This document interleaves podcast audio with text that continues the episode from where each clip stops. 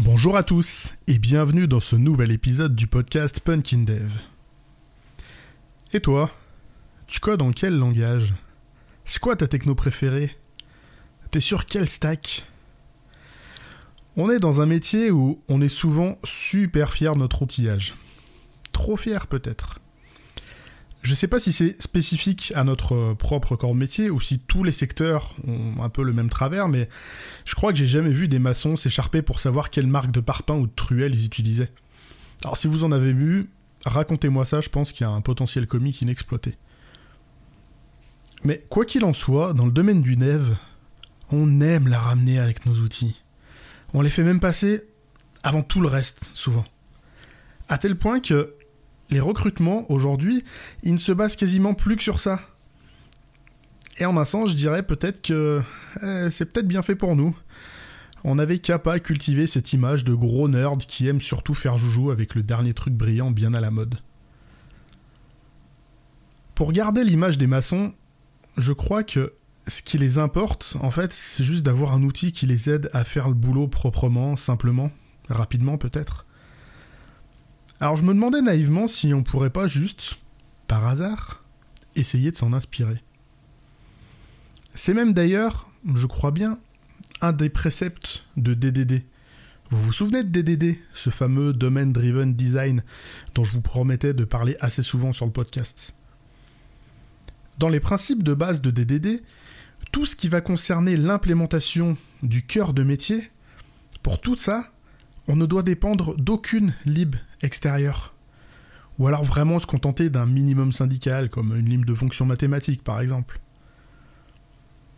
Mais partons de ce principe, est-ce que du coup quasiment n'importe quel dev ne serait pas capable d'intervenir sur le code métier de n'importe quelle appli, quasiment indépendamment de la techno utilisée? Je veux dire, moi je suis dev.net, je connais surtout très bien C Sharp et les concepts objets qui lui sont associés. Mais si je dois dépendre d'aucune lib spécifique à l'écosystème Java, qu'est-ce qui m'empêcherait de comprendre et d'intervenir sur un cœur de métier codé en Java dès l'instant qu'il n'y a pas de dépendance extérieure et qu'il n'y a que le cœur de langage qui est utilisé? Bien évidemment, ça a des limites. Ce qui fonctionne bien pour C et Java, ça tiendra pas forcément longtemps. S'il faut switcher sur un projet avec un cœur, euh, je sais pas, en Scala ou en Haskell, ou en F. Mais sincèrement, j'adorerais trouver des projets sur lesquels ces barrières de techno tombent.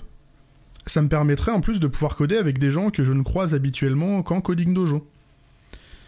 Et à l'inverse, il y a bien quelques devs Java que j'aurais plaisir, sincèrement, à voir intervenir sur certains de mes projets.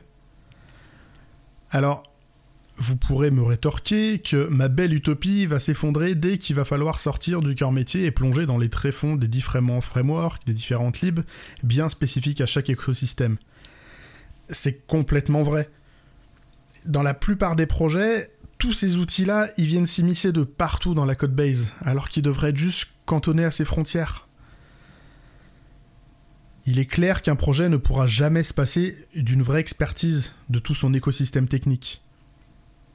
Mais est-ce qu'il n'est pas dommage au final de se passer de quelqu'un qui aurait une expertise forte du métier qu'on est en train de coder, sous prétexte juste d'une incompatibilité technique?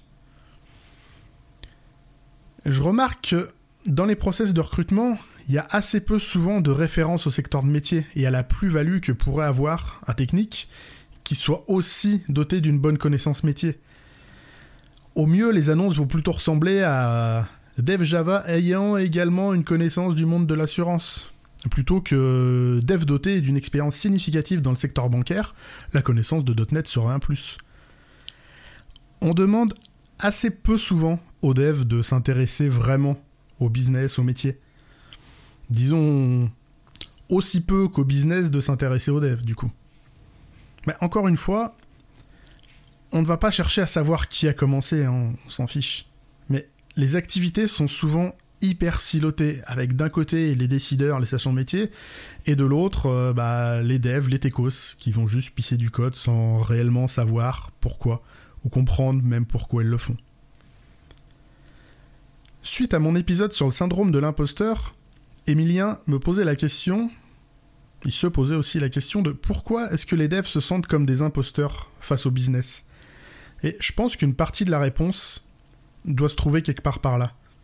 À ne valoriser que les compétences techniques, on se retrouve à avoir bah, des rôles de techniciens, d'exécutants techniques plus ou moins spécialisés, ne se posant peu, voire bah, pas de questions sur pourquoi et comment le produit doit évoluer. Sur ce point précis, je vous invite vraiment à aller voir la conf d'Arnaud Lemaire entre industrialisation et artisanat, le métier de développeur. Il y évoque justement la posture et le rôle d'ingénieur, d'architecte, d'abord dans d'autres secteurs que le dev, pour ensuite voir comment toutes ces notions elles peuvent s'appliquer à notre secteur ou comment on les a transformées un petit peu. Alors pour paraphraser très grossièrement juste une infime partie de son propos, mais le rôle de l'ingénieur, c'est de cerner, de prendre en compte les besoins d'un client en s'appuyant sur des connaissances qui sont avant tout théoriques et qui vont permettre de dégager un ensemble de solutions opérationnelles. Et par la suite, le technicien va reprendre les pistes, les directives de l'ingénieur pour leur donner une existence matérielle. Dans notre quotidien de dev, même si on a souvent des contrats ou des missions avec des titres un peu pompeux de, je sais pas, ingénieur nouvelle techno, développeur, ingénieur, tout ça.